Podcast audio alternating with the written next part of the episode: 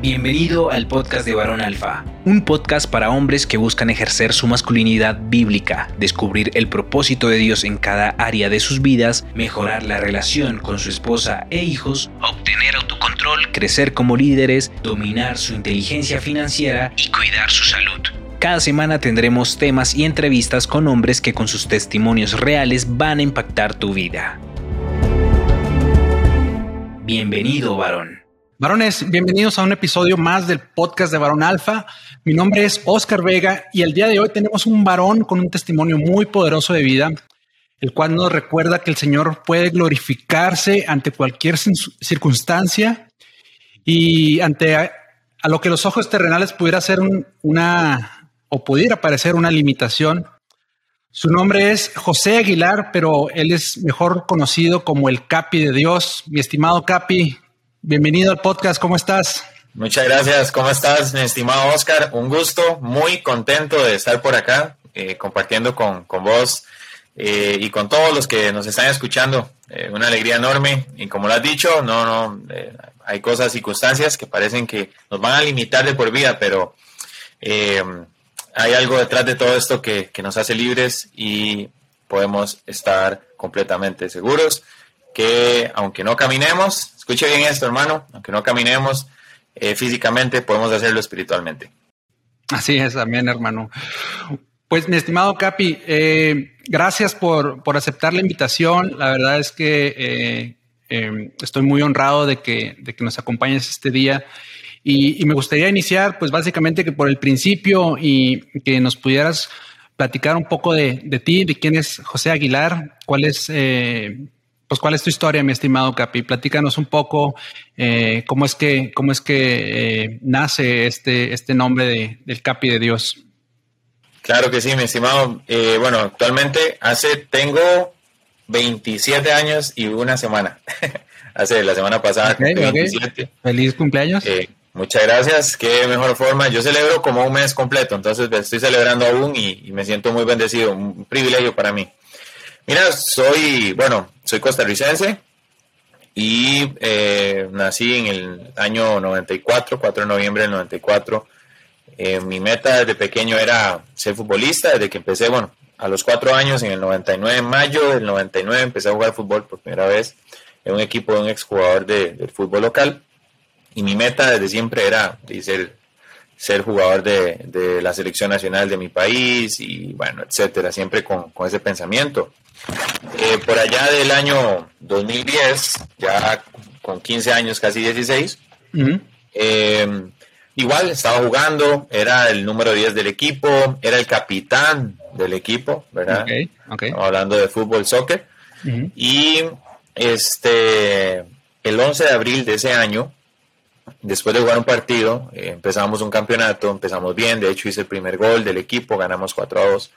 Eh, tenía un futuro, para hacer un paréntesis, tenía un futuro de una otra forma prometedor porque como estaba un equipo, un exjugador del fútbol eh, local, nacional, fuimos a hacer pruebas a un equipo muy reconocido, el Deportivo Saprissa, y, y bueno, hicimos, jugamos contra ellos, hicieron una visoría y, y me habían llamado como para, fuimos como en, en diciembre del 2009 y para el 2010 a mediados de año iba a ir a hacer pruebas. Entonces todo iba bien, estaba full motivado, mis esperanzas estaban puestas en que iba a ser jugador de fútbol profesional, eh, pero una ilusión, Oscar, que es increíble, ¿verdad?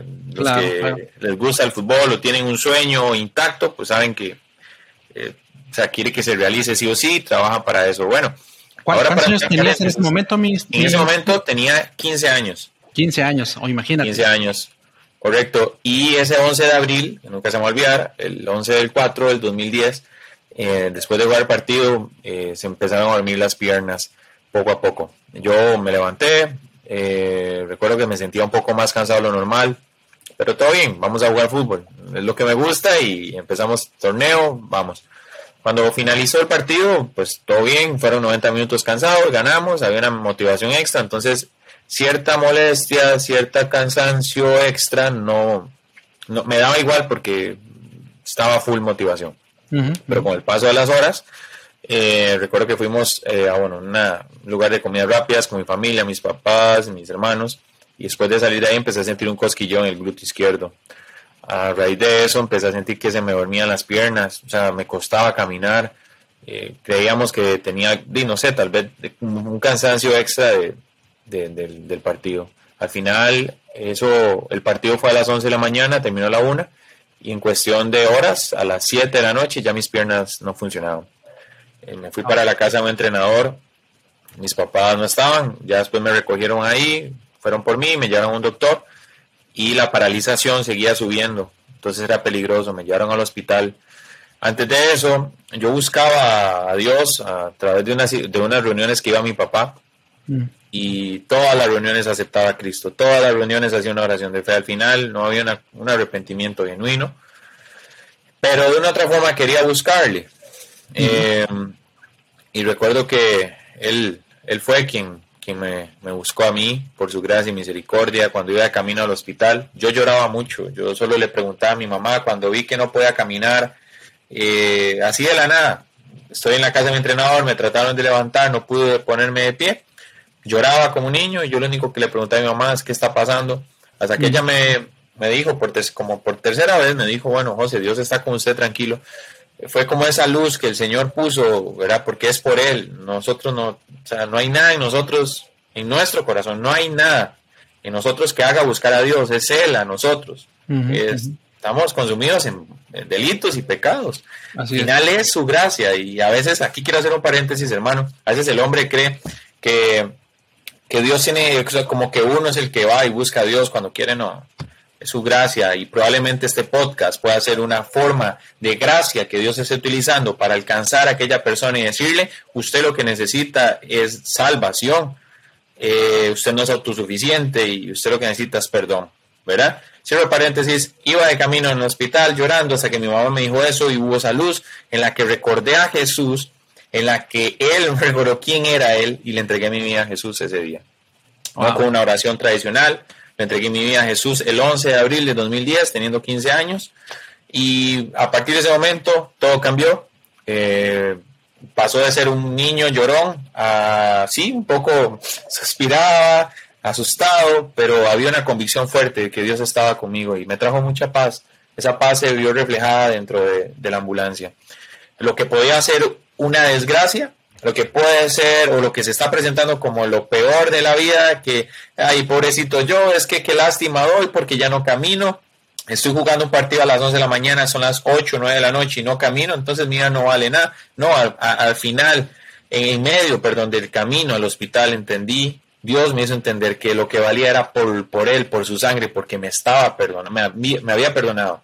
Tenía que reconocerle a Él como mi Señor y Salvador y a partir de eso cambió todo. Entonces, eso es lo increíble. Que mm. entré al hospital, eh, sí, un poco asustado porque nunca había, ido al hospital en esa condición, pero con una convicción: Dios no me iba a dejar. Entonces, a partir de ese momento pasé ahí, un mes internado en el hospital, no sabían qué tenía. Al final dan con, al final dan con que era una infección en la médula por una gripe. Eh, hace poco estábamos pensando, porque creo que por ahí el 2010 nos pusieron una, una vacuna Normalmente algunos casos de 1001 quedan en silla de ruedas cuando se trata de vacunas. Mi enfermedad se llama mielitis transversa. Hay otra que muy parecida que se llama Guillain-Barré, que es un poco mundialmente más reconocida. Y al final estuve ahí, me enviaron a, me dijeron que nunca más iba a volver a caminar, me enviaron a un centro de rehabilitación, y ahí fue donde me dijeron que no iba a caminar más. Hice un poco de terapia y ya mi vida, después de dos meses y medio, tres meses, ya todo fue a partir de ese momento en mi casa pero sí puedo dar testimonio que Dios siempre ha tenido el control, eh, que es por gracia, no hice absolutamente nada, he hecho todo lo contrario para merecer el favor de Dios, pero como sabemos, la salvación es por gracia y me alcanzó en una, en una, en una ambulancia de camino al hospital. Ese es José Aguilar Ramírez. Es tremendo, es tremendo el testimonio. Y mi estimado Capi, eh, yo supe de, ti a través del podcast de, un buen amigo, Kevin López, eh, ah, Cosas de Dios, y escuché el episodio que, él te entrevista y platican, y recuerdo que mencionas que inclusive estando en esa situación, eh, hay otra situación con tu papá en ese momento, ¿no? Sí, bueno, en esos momentos, em, precisamente en el mismo año no, eh, algo que pasó en ese mismo año, perdón, tres meses después, fue como pasar por el divorcio de mis papás, ¿verdad? Que no fue para nada, para nada fácil. Pero bueno, siempre Dios ha estado ahí. Eh, a ver, tengo una razón más para decir o estar deprimido y renegar de la vida porque no puedo caminar. Mis sueños se fueron por un, por un caño. Se fueron por ahí, por la borda. Dos, mis papás se divorcian. ¿Qué puedo decir ahí? Ya mi vida no tiene sentido. Pero sigue marcando una tendencia el Señor Jesús en mi vida. Porque Él lo dice y lo prometió que Él no nos va a dejar. Es una promesa. Sea un día de haberse convertido, entregado su vida a Cristo, dejar, dejar a un lado el orgullo y reconocer la profunda necesidad de Dios y de un sentido verdadero de vida. Puede ser un día que pase y usted tiene que entender que esa promesa es para usted. No nos va a dejar y del Señor no me dejaba. No me ha dejado. Pasaron, ahora bien, mucho tiempo de terapias, empecé una seguidilla de infecciones urinarias tremendas, eh, tremendas. Una vez estuve en Florida visitando a mi tío y el día antes de irme me dio una infección tremenda que me llevaron al hospital. Estuve en un hospital por allá local, eh, tanto así que ya a partir de seis meses después, eso fue en el 2018, seis meses después, siete meses después de eso, acá en el país, ingresé, estuve jugando tenis sobre ruedas, eh, un proyecto ahí de sillas de ruedas, de tenis de sillas de ruedas, y ingresé al hospital con 41 de temperatura, eh, estaba mal, casi convulsionando de tanta infección, de era tanta fiebre, que tuvieron que internarme acá. Eh, a los tres días internaron a mi papá por un infarto. Al final era un dolor de pecho, después era infarto. Y estuvimos ahí, yo estoy internado 18 días, él estuvo internado 15 días mi tema acá es otro más. Silla ruedas, eh, divorcio. Ahora viene que mi riñón izquierdo funciona un 17, un 13, no, un 17%. Está dilatado además de eso. Es más eh, gruesa la uña de mi dedo que las paredes de mis riñones. El derecho funciona en 83. Tengo que usar ahora una sonda Foley todo de casi que por vida. Pero al final sigo testificando que Dios siempre tenido el control y me ha dado la paz. Ahora bien, algo pasa en medio de todo esto. Eh, mi papá estaba internado dos pisos donde estaba yo para arriba. Y el día 8 de junio del 2019 me daban la salida. Ese día me alistaba, me iba a alistar, me iba a bañar para ir a ver a mi papá. Me daban, eh, me daban permiso de ir a verlo. Mm. Porque supuestamente a él le daban salida el día 11, eh, 10. Pero bueno, para no cansarte ¿verdad? con la historia, eh, cuando iba a ir, me llamaron por aparte, nunca voy a olvidar este nombre, era un enfermero llamado René y me dijo, José, hubo para hablar con usted y yo dije, ¿qué pasó?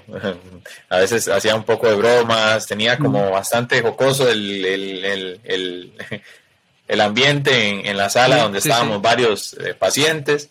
Y yo dije, ¿será que me van, a, regañar por eso? Y no.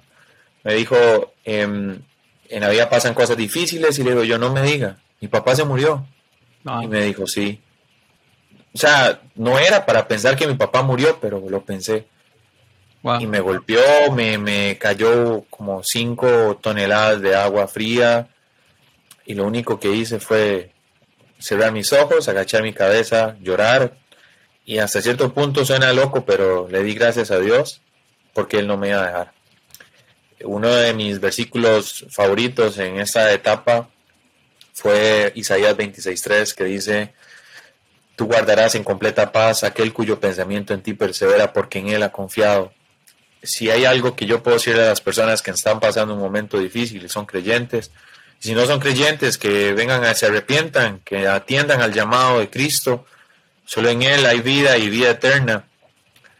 Y después de eso, que van a experimentar que en cada momento, cada día que pase, usted piensa en Dios, medita quién es Dios, los atributos de Dios, tanto que cuesta que prediquen hoy en día los atributos de Dios, que Él es omnisciente. ¿Qué quiere decir que es omnisciente? Que Él sabe cómo se siente usted hoy, que Dios es omnipotente, que Él tiene poder de hacer y deshacer, que Dios es omnipresente, que Él está ahí. Eh, eso llena nuestras vidas, Dios es amor, esos son atributos, son perfecciones de Dios que me ayudaron durante esa estadía en el hospital para recordar que Él tenía el control. Muchas veces oramos a Dios diciéndole, Dios, eh, ten, el, ten control de esto, ¿no? muéstrame mejor, muéstrame que tú tienes el control. durante esa estadía, mientras veía malas noticias aquí, malas noticias allá, podía ver sus perfecciones siempre, guardando mi alma de circunstancias peores. Y en esa no fue la excepción.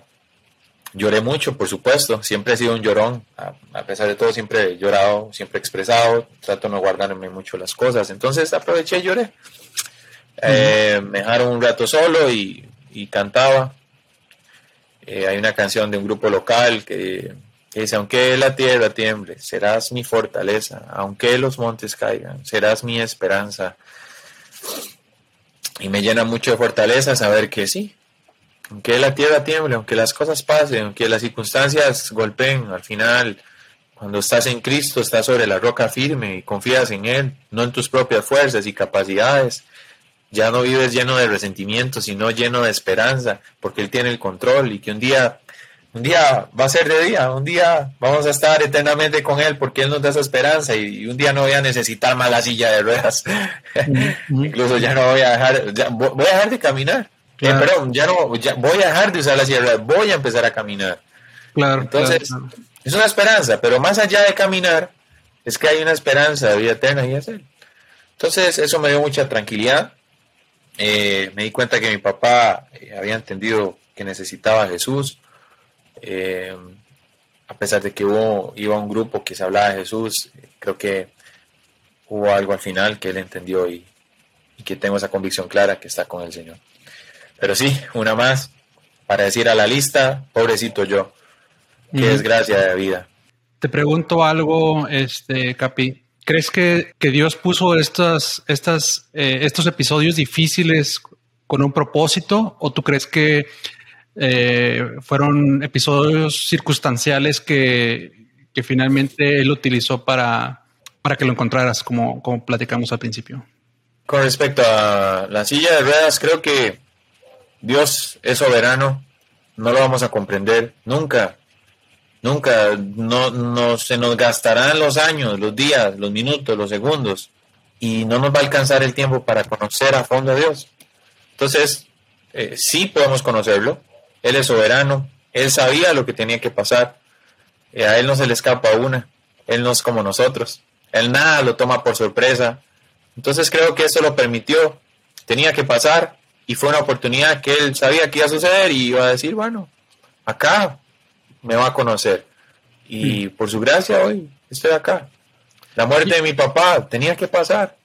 Qué bárbaro Dios, mata gente, queda gente en silla de No, es que no hemos entendido que la vida va más allá de los lujos, de caminar, de mis sueños, de mis metas cumplidas, del dinero. Se trata de vida o muerte. Estamos acá en esta tierra y usted no sabe cuál va a ser su eternidad. Si va a ser una eternidad de vida o muerte. Entonces, nuevamente estamos en un mundo caído, perdido, que lo único que presenta es que vos das lástima y listo. Hay buenas y malas, ¿no? En Dios siempre todo obra para bien. Mencionabas que antes de, de este episodio, después de este último juego de fútbol, ya habías eh, tenido acercamiento con Dios, con el Señor, pero no había habido arrepentimiento. ¿Cuál, cuál era tu, relación antes de este momento con Dios? Tal vez era una relación que me hincaba en el baño y le decía, Señor, ayúdame a hacer un gol. Mm. Eso era lo más cerca, ¿no? Sí tenía de una otra forma conciencia de que, mira, necesito a Dios y debo buscarlo. Pero es como decir, huelo mal, necesito ir a bañarme y nada más me baño y listo, me seco y ya. Y vuelvo otra vez a bañarme. No es algo en que usted vive sumergido diciendo, es por gracia que soy salvo y ahora dependo de Dios. Todo lo que haga depende de Dios.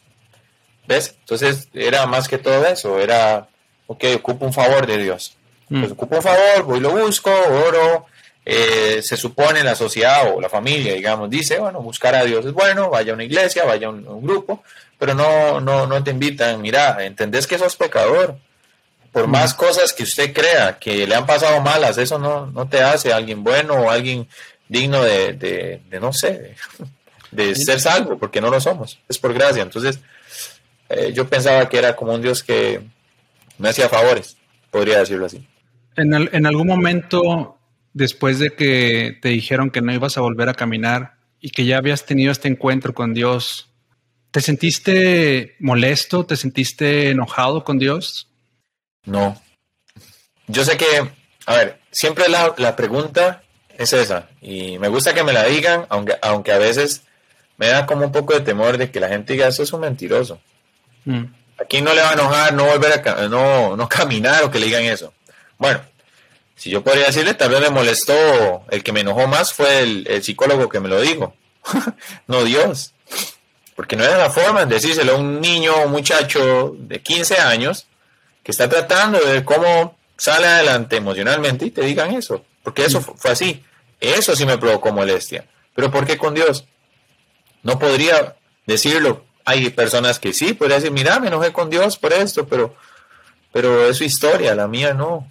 Y no lo hago para generar más likes y asombro. Es que eh, tenía una, algo muy claro. Todavía me falta mucho por recorrer, pero de 11 años para acá es bastante lo que creo yo que Dios me ha enseñado. Y es que es claro, tenía una convicción firme. Dios me ha dado paz y me la va a seguir dando. Entonces, ¿cómo voy a enojarme con alguien que me ha rescatado, me ha salvado y me ha dado paz? No podría. Con el tipo sí, con él sí me molesté, eh, no lo quería ni ver, porque no fue. Cuando mm. pasó, lloré y encontré refugio en Dios. Claro. Sé que han pasado ya muchos años y, probablemente has tenido mucho tiempo para trabajar en, esta nueva normalidad eh, física en tu vida. Y he visto pues, tus redes sociales, tu Instagram, veo eh, todo lo que has venido logrando y creo que pues eso en parte lo que llama mucho en la atención y escuché eh, este otro episodio con, nuestro amigo eh, Kevin y me gustó que, bueno, tratas tú de alguna manera de evadir que eso sea el testimonio, sino que el testimonio es en sí la gracia de Dios, ¿me entiendes? Pero es un poco inevitable también decir, ok, lleva cierto mérito el poder asimilarlo como lo has hecho tú y salir adelante como has hecho tú. Y hoy en día eh, eres un emprendedor con un negocio. Eh, platícanos de él, platícanos de, de Capifruit, cómo, cómo, cómo nace Capifruit, por, por qué, de dónde nace la idea de, de entregar este, frutas y verduras. A, platícanos, cómo funciona, de dónde nace. sí. sí, no, eh, es, un, es un proyecto que, que nació bueno, que mi hermana, eh, ella hacía deliveries eh, a casas, bueno, de frutas y verduras hace 8 o 7 años, ¿verdad? Mm. En mi caso, eh, vino, nació a raíz de la muerte de mi papá. Mi papá toda una vida, casi 30 años de trabajar en un mercado mayorista de frutas y verduras. Él trabajaba cítricos al por mayor, trabajaba cocos, naranjas, mandarinas, limones, etcétera. Y esa era la fuente de provisión que Dios había utilizado durante muchos años para nosotros, por supuesto, para subsistir. Em, yo en el 2017, desde el 2017, bueno, desde que tengo 10 años sé manejar carro, pero en este caso, mi discapacidad y todo lo demás eh, es diferente, no puedo mover mis piernas. Eh, me adaptan un carro, de hecho mi tío Mario, que vive en, en Miami, y mi tía Paula me mandaron un carro y este se adaptó para poder manejarlo eh, manualmente, literalmente, ¿verdad? Em, en el año 2017, el 14 de agosto saqué licencia, entonces ya tenía un plus por ahí. Mi papá dejó un carro, un pickup, una camioneta con cajón, no sé, ¿verdad? Dependiendo del contexto que nos escuchen, para poder trabajarlo. Entonces lo que hice fue, este sí es manual, ese tiene clutch, engranaje, ¿verdad? Y sus marchas, no es automático como normalmente uno quisiera. y se mandó a adaptar. Me costó tres semanas acostumbrarme, pero ya después me adapté. Y de ahí nace la idea de que de, retomar ese negocio que mi hermana hacía y, ponerle un nombre, Capifruit. El primero le iba a poner como Verdifruti, algo así. Y recordé que tenía un logo de, de, Capi de Dios y dije, no, ya sé, quiero que la C parezca de la C de, de Capi de Dios, se quite la C parezca que sea una silla de ruedas andante, entonces le queremos poner, yo le dije a la muchacha, se llama Nicole, yo le dije, bueno, Nicole, yo quiero este, que el logo tenga las ruedas, como mi papá trabaja con naranjas, sean naranjas, que la I de, del Capi sea un limón, eh, que la de fruit, la de fruit eh, sea un aguacate. Entonces, ah, por ahí en algún momento tal vez puedan buscarlo y verlo.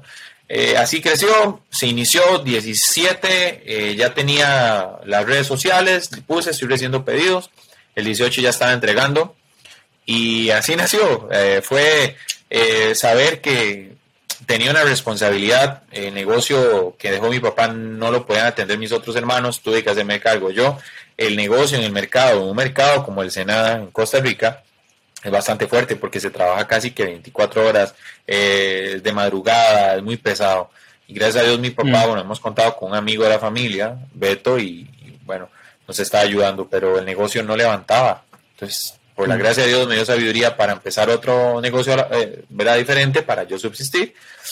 Y bueno, ahí estamos. Ah, desde el 17 de octubre del 2019 empezamos ya hace poco cumplimos dos años y, el negocio va marchando. Por la gracia de Dios, en enero, el 21 de enero, eh, adquirimos un camión, una, ya ahora sí, con cajones que no sé cómo decirle. Mm. Eh, vos lo has visto, creo. Eh, y ahí está. también se adaptó, lo manejo, es igual, manual, con clutch, engranaje, todo, ¿verdad? Y no me cómo. ¿Puedes manejar con clutch? Sí, son dos palancas. Es más difícil que el automático. El automático es fácil porque al final usted lo que hace es gas, freno, listo. Acelerar, freno, todo bien. En este está el clutch, está el gas y freno. Son dos palancas y como te digo, no sé ni cómo, pero solo por la gracia de Dios puedo manejar eso. Sí, sí, sí, conozco el mecanismo para, para manejar con las manos. Este, hand control le llaman el automático, pero no, ni siquiera pensaba que podía eh, hacerse también en el, en el estándar, le llamamos, acá. ¿Cómo le llama? Eh, estándar. Ajá, estándar. Al, manual. Ah, es correcto, al estándar. Sí, sí, correcto. Wow, wow, wow. Y, y bueno, este, ¿cómo, cómo es que... Eh, ¿Cómo trabajamos? Sí, se platícanos un poco más, porque desde, inclusive desde un punto de vista de, de emprendimiento, que también es uno de los eh, fundamentos, pilares del podcast, el, emprendimiento y los negocios. No solamente tu testimonio de vida, sino tu testimonio de, emprendimiento. Claro. Eh, bueno, como durante mucho tiempo eh, mi papá trabajó en el mercado, había una feria eh, minorista, le llaman. Entonces, eh, aquí no son muy comunes las ferias, se les llama así. Es donde hay muchos agricultores, llegan a vender sus productos, ¿verdad? es un mercado, por más pequeño. Eh, yo hacía eso. normalmente en la silla ruedas, todo bien, me ponían mi puesto, vendía naranjas y limones, lo que mi papá vendía. Entonces, a raíz de que ya sabía un poco el, cómo se manejaba este ambiente, yo tomé la decisión. El trabajo es así, yo voy al Senada, por ejemplo, eh, hago entregas, hago deliveries lunes, miércoles y viernes. Recibo pedidos domingo, martes, jueves.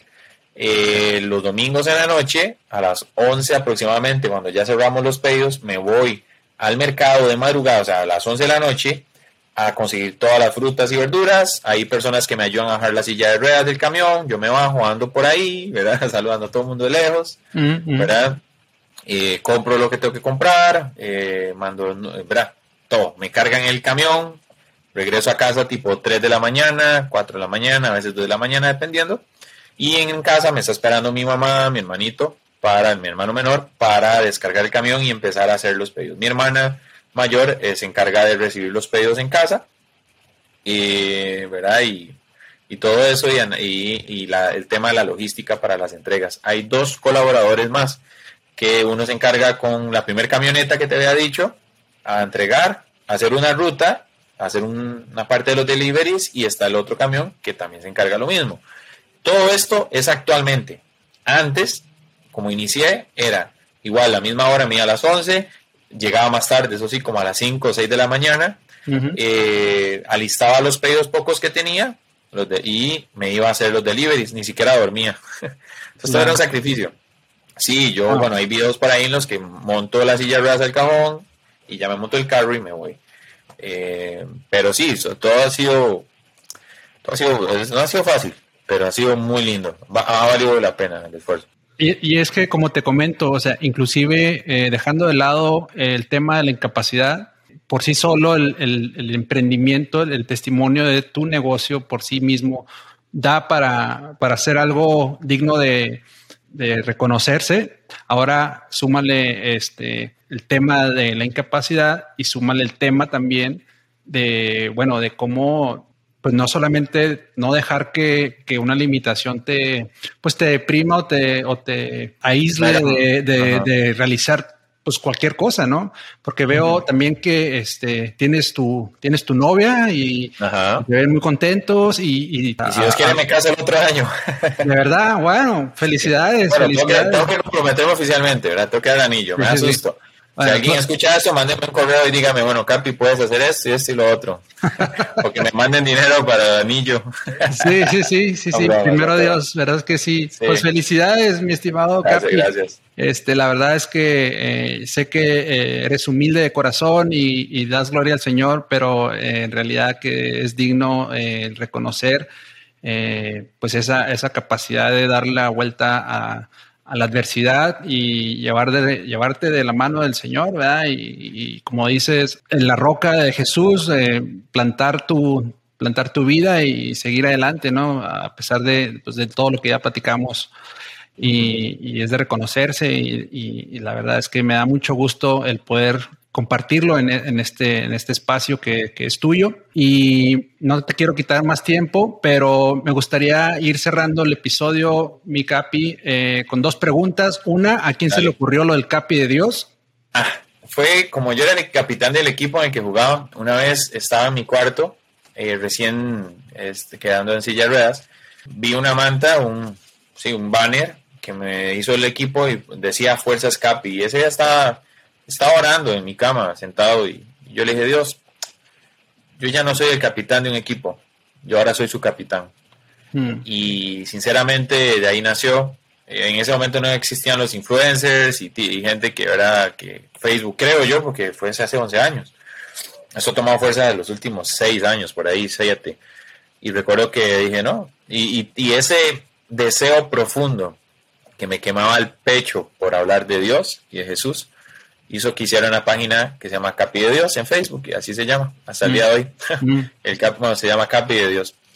Por lo mismo, porque le pertenezco a Dios. Wow, y eres el capitán del equipo. ¿Y tienes planes para tal vez convertirte en algún eh, predicador y, llevar, tienes algún llamado en ese sentido? ¿O sientes que es como algo que, que vas a seguir haciendo pues en cualquier espacio que se te vaya abriendo? Sí, eh, siempre ha sido como una de las eh, preguntas que me he hecho, ¿verdad? Eh, actualmente en la iglesia en la que estoy, en la iglesia bíblica bautista de aquí en San Rafael, estoy como maestro de escuela dominical, pero en algún momento anterior igual siempre me han puesto a, me han dado la oportunidad de predicar. siento que sí, sí hay un llamado, pero analizando un poco eh, he estado en muchos lugares en mi país compartiendo, predicando. Si me llaman a una escuela, voy, y, ok, es de la Semana de los Valores, pero nunca dejo a Jesús por fuera, no puedo. Entonces creo que es una buena plataforma, una oportunidad que Dios me permite llevar a Jesús vivo eh, donde sea que vaya. Al final, ¿qué me pueden decir?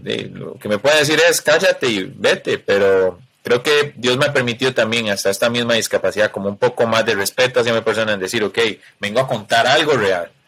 Y esta es mi actitud porque hay alguien que me, me ayuda a tener esa actitud. Entonces, muchos lugares, bueno, eh, una vez estuve en Colombia, pude compartir y bueno, hace un año y medio en la iglesia en Montreal, de mi hermano y amigo, el pastor Sebastián Jiménez, estuve por allá. Entonces, eh, hasta donde Dios quiera llevarme, yo quiero conocer prudente, por supuesto, eh, pero sí llevar el mensaje, el mensaje que muchas veces no se predica. Claro. No, pues excelente, mi estimado Capi. Por último, eh, la segunda pregunta era, ¿qué consejo le puedes dar a alguien que tal vez por la gracia de Dios está escuchando este episodio y está pasando en una situación similar a la que tú has pasado en tu vida? ¿Qué consejo tú le darías? Que si es creyente, que no pierda el enfoque y la esperanza, que de repente yo decía algo que parece bonito porque yo digo, un día yo no voy a usar más silla de ruedas y voy a caminar. Eso para los que tienen su esperanza en Cristo y se han arrepentido y han creído en Él como su Señor y Salvador, ¿verdad? pero les diría que, que no sea solo su motivación, que su motivación mayor sea que conozcas tanto a Dios, que vivas a Dios y reflejes a Dios aún en su silla de ruedas acá en la tierra. Al final es secundario si caminamos o no en esta tierra, lo principal es glorificarlo. Y si hay personas que tal vez están en una condición, no sé, tienen no tienen un brazo, tengo amigos que no tienen un brazo, una pierna, no ven, o igual en mi caso, que no caminan. Mm. Y están con esa lucha, tal vez, porque yo sé que así es, esa lucha emocional, yo les diría, ya, ríndanse, ya no hagan más esfuerzo, ríndanse ante el Dios Todopoderoso, el Dios que los creó, ríndanse para que si es alguien como yo, que no camina, pueda decir un día que camina, no camina físicamente, pero espiritualmente sí camina con Jesús, porque ha creído en Él y en la salvación. ¿Cuánto vamos a durar acá, don Oscar? ¿Cuánto? Dígame. ¿Más de 100 años? ¿Más de 100 años vamos a vivir? No. Todo se acaba. Al final todo se acaba. Y hay algo que me gusta mucho, Eclesiastes 2.11. El hombre más sabio, según la historia y la Biblia, el hombre más sabio, Salomón, al final de sus días, Dicen Eclesiastes 2.11, al ver las obras de mis manos, todo lo que ha hecho mis manos, va para parafrasear un poco, nada tiene sentido. Al ver todo lo que ha alcanzado y he hecho, nada tiene sentido. Todo es que como atrapar al viento. ¿Y qué cosa más absurda, querido hermano y amigos que nos escuchan? ¿Qué cosa más absurda es querer ir tras eh, correr tras el viento y atraparlo? Así lo mismo hacemos nosotros cuando nos aferramos a nosotros mismos, a nuestros propios deseos, a nuestros propios caprichos. Qué cosa tan absurda es, teniendo al frente una gracia tan increíble y salvación tan increíble, no abrazarla. Porque vas a vivir entonces 60 años y 60 años eh, donde no diste el brazo al torcer, no te rendiste en tu frustración o qué sé yo, tanta cosa que hay, orgullo, para darte cuenta que lo que ocupabas hacer era arrepentirte y, vivir eternamente. Entonces yo le diría a alguien que esté pasando algo parecido y que se niega aún su, su condición, que vea la condición interna. Estás lleno de pecado y necesitas un Salvador. Solo no puedes. Ya no se trata si caminas o no caminas. Ahora se trata de vida eterna o muerte eterna. Y que Jesús es la esperanza de vida eterna. Eso le diría. Salomón, si alguien hubiese respondido, Pablo hubiera dicho, Salomón, Vuélvete a Dios, arrepiéntete. Lo que necesitas es cumplir la voluntad de Dios, no tus caprichos. Quizás, no sé, no lo dice la Biblia, mejor no lo declaramos como algo que podría ser, ¿verdad? Claro, claro. Pero la Biblia sí nos dice que necesitamos a Jesús. Wow. Pues mi estimado Capi, nuevamente muchísimas gracias por este tiempo. Gracias, gracias por tu testimonio, gracias por llevar la palabra del Señor a través de eh, de, tu testimonio, de tu vida. Y nos da mucha alegría poder platicar el día de hoy contigo, nos da alegría saber que tu negocio va prosperando, que estás contento, que por ahí eh, probablemente tengamos, tengamos boda eh, próximamente y este deseamos la mayor de las bendiciones. La verdad es que este, me ha dado mucho, mucha alegría conocerte y poder platicar te mando un abrazo muy fraterno. hermano. Y muchísimas bendiciones para ti, para tu familia, para tu novia, para tu negocio. Que Dios los bendiga y que sigas dando testimonio de, de su poder, mi hermano. Amén. Muchas gracias. Que Dios te bendiga. Igual, un abrazo.